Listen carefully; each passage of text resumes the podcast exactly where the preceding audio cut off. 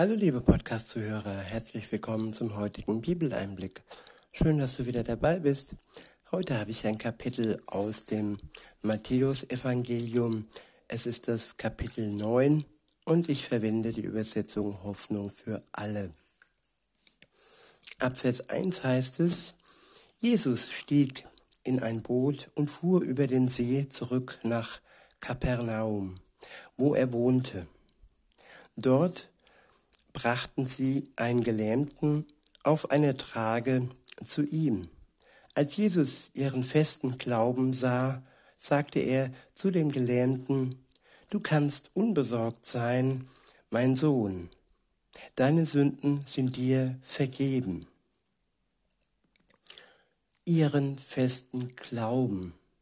Wenn ein Mensch leidet, krank ist, gelähmt ist, wie in diesem Fall, und ja, und selber vielleicht nicht glauben kann, dann aber Menschen kommen, die stellvertretend für ihn, ihn zu Jesus bringen. Das muss nicht nur, ja, ähm, ja, örtlich sein, so wie damals. Nein, das kann auch im Gebet sein, dass wir Menschen, die erkrankt sind, die eine Behinderung haben, die gelähmt sind oder auch anderes, ja, dass wir für sie beten und durch unseren Glauben sie heilen können, weil Gott unseren Glauben anerkennt und sich darüber freut, wenn wir ihn bitten. Weiter heißt es, und beziehungsweise ich gehe nochmal auf den Vers ein, ich wiederhole nochmal und fahre dann fort. Du kannst unbesorgt sein, mein Sohn, deine Sünden sind vergeben. Ja, das war ein Gelähmter. Und man, man mag, äh, ja, man mag sagen, okay, der ist gelähmt, der braucht äh, die Heilung seiner Lähmung. Aber nein, Jesus sah vor allem das Entscheidende, was ihn wirklich Unheil gemacht hat.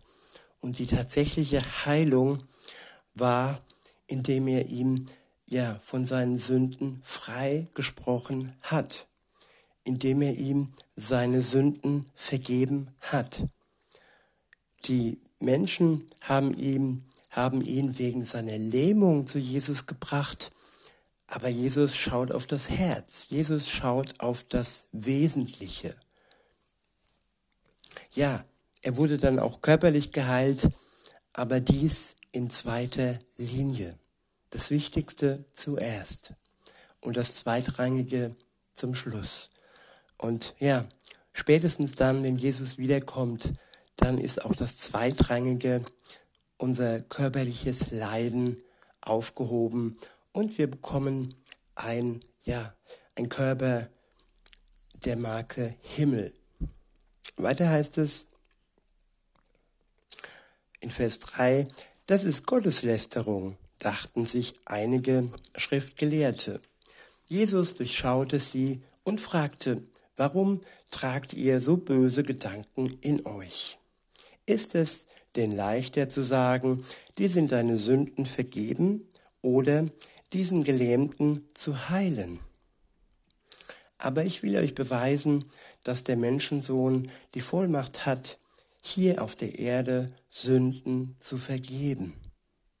Und er forderte den Gelähmten auf, steh auf, nimm deine Trage und geh nach Hause. Ja, die Sünde ist nicht sichtbar. Die Sünde wurde hier als Gotteslästerung dargestellt. Und ja, das stimmt ja. Sünden vergeben kann alleine nur Gott. Und wer Jesus nicht als Sohn Gottes anerkennt, für den ist das Gotteslästerung. Aber Jesus war und ist Gottes Sohn und, so, und insofern hat er die Vollmacht, uns unsere Sünden zu vergeben.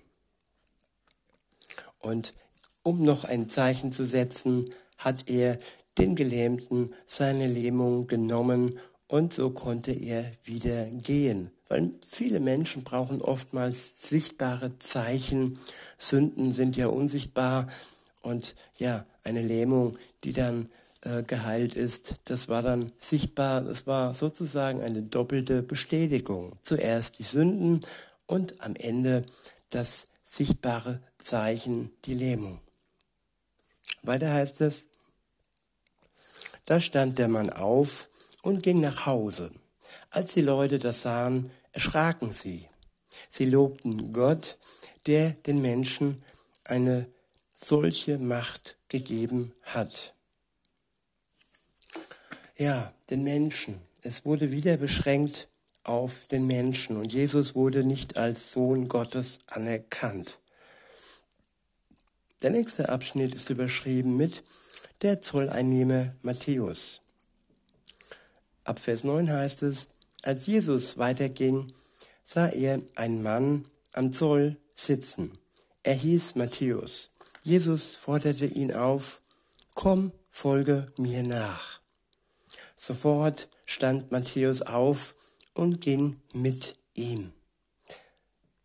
Ja, dieser Matthäus wurde dann auch ein Evangeliumschreiber und hat sein Erlebtes mit Jesus in Worte gefasst und aufgeschrieben, so dass es die Nachwelt wir ja erfassen und sehen können, wie wunderbar doch Jesus war und ist. In Vers 10 heißt es, später war Jesus mit seinen Jüngern bei Matthäus zu Gast. Matthäus hatte auch viele, viele Zolleinnehmer und andere Leute mit schlechtem Ruf zum Essen eingeladen.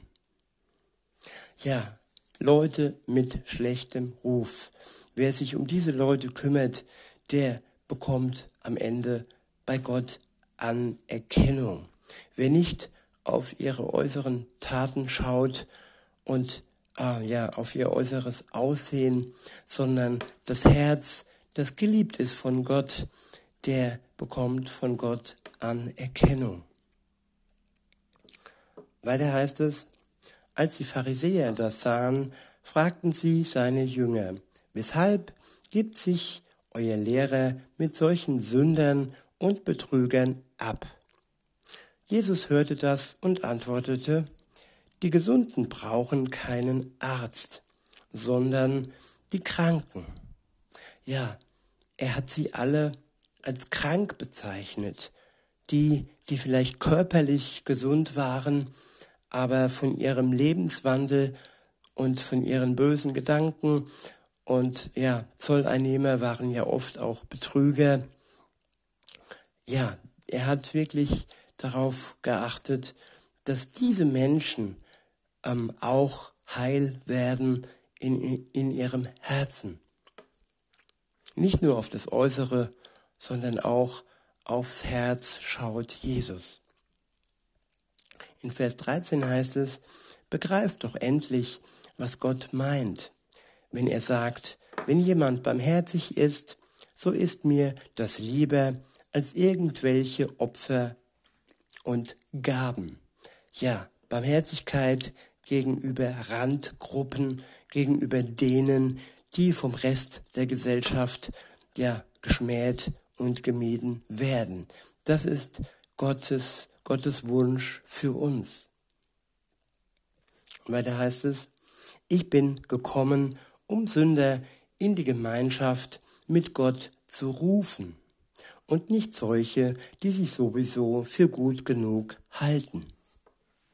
Ja, die Menschen, die sich für gut genug halten, das sind eigentlich die schlimmsten, aber es sind die, die Jesus zu denken nicht brauchen. Die denken, nö, ich brauche Jesus nicht. Ich bin ein guter Mensch. Und weil ich ein guter Mensch bin und mir diesen Titel selber gegeben habe, Grins-Smiley, ähm, ja, brauche ich keinen Gott. Ich bin mein eigener Gott und ich habe meine eigenen Regeln.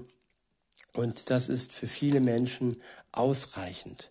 Aber Jesus, nein, Jesus kam zu denen, die ihn wirklich gebraucht haben. Und er ist auch heute noch für alle da, die ihn wirklich von Herzen brauchen, äh, seine Nähe verlangen und ja, ihn spüren möchten. Der nächste Abschnitt ist überschrieben mit neue Formen für das neue Leben. In Vers 14 heißt es, an einem anderen Tag kamen die Jünger des Johannes zu Jesus und erkundigten sich. Wir und auch die Pharisäer fasten regelmäßig. Warum tun deine Jünger das eigentlich nicht? Jesus fragte, sollen die Hochzeitsgäste denn traurig sein und fasten, solange der Bräutigam noch bei ihnen ist? Die Zeit kommt früh genug, dass der Bräutigam ihnen genommen wird. Dann werden sie fasten. Ja, alles hat seine Zeit. Trauern und auch Fasten. Und wenn es Zeit zum Hochzeit feiern ist, dann sollte man das Fasten nicht äh, ja, wahrnehmen. In Vers 16 heißt es, niemand flickt ein altes Kleid mit einem neuen Stück Stoff. Der alte Stoff würde an der Flickstelle doch wieder reißen und das Loch würde nur noch größer. Ebenso füllt niemand jungen, gärenden Wein in alte, brüchige Schläuche, sonst platzen sie. Dann läuft der Wein aus und die Schläuche sind unbrauchbar. Nein, jungen Wein füllt man in neue Schläuche. Nur so bleibt beides erhalten. Der nächste Abschnitt ist überschrieben mit Macht über Krankheit und Tod. In Vers 18 heißt es, als Jesus noch mit ihnen redete, kam ein Vorsteher der jüdischen Gemeinde zu ihm, warf sich vor ihm nieder und sagte, meine Tochter ist gerade gestorben. Aber komm doch und leg deine Hände auf sie. Dann wird sie wieder lebendig. Was für ein Glaube, dass ja dieser Mensch wirklich davon ausgegangen ist, dass Jesus seine Tochter wieder zurückholen kann. In Vers 19 heißt es, Jesus stand auf und folgte dem Mann zu seinem Haus. Die Jünger gingen ebenfalls mit. Unterwegs berührte eine Frau, die seit zwölf Jahren an starken Blutungen, an starken Blutungen litt, von hinten heimlich ein Stück seines Gewandes. Denn sie dachte, wenn ich wenigstens sein Kleide, seine Kleider berühren kann, werde ich bestimmt gesund. Zwei Menschen, die einen sehr großen Glauben an Jesus hatten. Der eine glaubte, dass Jesus seine Tochter aus dem Tod zurückholt und die andere, ja, dass alleine die Berührung des Gewandes Jesu äh, sie heilen würde von ihrer chronischen Blutung. In Vers 22 heißt es, Jesus drehte sich um, sah sie an und sagte, Du kannst unbesorgt sein, meine Tochter, dein Glaube hat dich geheilt. Im selben Augenblick war die Frau gesund. Schließlich kam Jesus zum Haus des Vorstehers. Als er die Trauermusik hörte und die vielen aufgeregten Leute sah, sagte er, geht alle hinaus. Das Mädchen ist nicht gestorben, es schläft nur. Da lachten sie ihn aus, als die Leute endlich hinausgetrieben waren, trat Jesus in das Zimmer des Mädchens und nahm die Hand des Kindes. Da stand das Mädchen auf und war gesund. Die Nachricht davon verbreitete sich wie ein Lauffeuer in der ganzen Gegend. Ja, Gott, der Vater, hat Jesu schon zu Lebzeiten die Kraft gegeben und die Macht gegeben über Leben und Tod. Und als Jesus dann selbst für uns, für die Menschheit, für die Schuld der Menschen gestorben ist und im Grab lag, lag, ja, dann hat die gleiche Macht ihn am dritten Tage aus dem Tod herausgeholt. Es war die gleiche, die gleiche geistige Macht, so wie die Macht, ja, das Kind aus dem Tod zurückgeholt hat. Der Geist Gottes kann ja, stark sein. Er ist stark über Leben und Tod. Und es ist der gleiche Geist, der auch uns aus unserem Tod herausholen kann, wenn wir zu Lebzeiten uns für Jesus entscheiden und somit den Eintritt ins ewige Paradies haben. Der nächste Abschnitt ist überschrieben mit Blinde sehen. In Vers 27 steht, als Jesus weiterging, liefen ihnen zwei Blinde nach und schrien, Du Sohn Davids, hab Erbarmen mit uns. Sie folgten ihm bis in das Haus, in dem er wohnte. Jesus fragte sie, Glaubt ihr denn, dass ich euch helfen kann? Ja, Herr, antworteten sie. Da berührte er ihre Augen und sagte, was ihr mir zutraut, das soll geschehen. Ja, das Zutrauen und das Vertrauen auf Jesus. Es ist wichtig. Jesus hat die Macht, uns zu heilen, wenn wir es ihm zutrauen. Weiter heißt es in Vers 30, sofort konnten sie sehen. Jesus aber befahl ihnen nachdrücklich, niemand darf von eurer Heilung erfahren. Trotzdem gingen sie los und erzählten in der ganzen Gegend von Jesus. Der nächste Abschnitt ist überschrieben mit Jesus heilt. Der Widerstand wächst. In Vers 32 steht, als die beiden gegangen waren, brachte man einen Stummen, einen Stummen zu ihm, der von einem bösen Geist beherrscht wurde. Jesus trieb diesen Dämon aus und sofort konnte der Mann reden. Darüber wunderten sich die Leute sehr und riefen, so etwas haben wir in Israel noch nie erlebt. Aber die Pharisäer redeten auf sie ein. Er hat seine Macht vom, Ober vom Obersten aller Dämonen bekommen. Nur darum kann er die Menschen von Dämonen befreien. Ja, wie heimtückisch sind die Menschen manchmal, wenn es darum geht, die Wahrheit Jesus zu verdrehen und Jesus, den Guten, den Sohn Gottes, als jemanden darzustellen, der seine Macht und Kraft vom Obersten der Dämonen bekommen hat. Das ist heimtückisch, das ist verlogen und das ist das, was auch heute zu sehen ist in der Welt, wo alles verdreht wird, wo alles Gute schlecht gemacht wird und alles Schlechte auf einmal gut sein soll. Der nächste Abschnitt ist überschrieben mit Jesus hat Mitleid mit den Menschen. Ab Vers 35 heißt es, danach zog Jesus durch alle Städte und Dörfer in dieser Gegend. Er lehrte in den Synagogen und verkündete überall im Land die rettende Botschaft von Gottes Reich. Wohin er auch kam, heilte er die Kranken und Leidenden und Leidenden. Als er die vielen Menschen sah, hatte er Mitleid mit ihnen, denn sie waren erschöpft und hilflos, wie Schafe, die keinen Hirten haben. Die Ernte ist groß, aber es gibt nur wenig Arbeitete, äh, nur wenig Arbeiter, sagte Jesus zu seinen Jüngern. Ja, die Ernte, das sind die Menschen, die ähm, ja, reif werden und die reif sind. Aber Arbeiter, ja Menschen, die ihnen das Evangelium bringen, davon gibt es sehr wenig.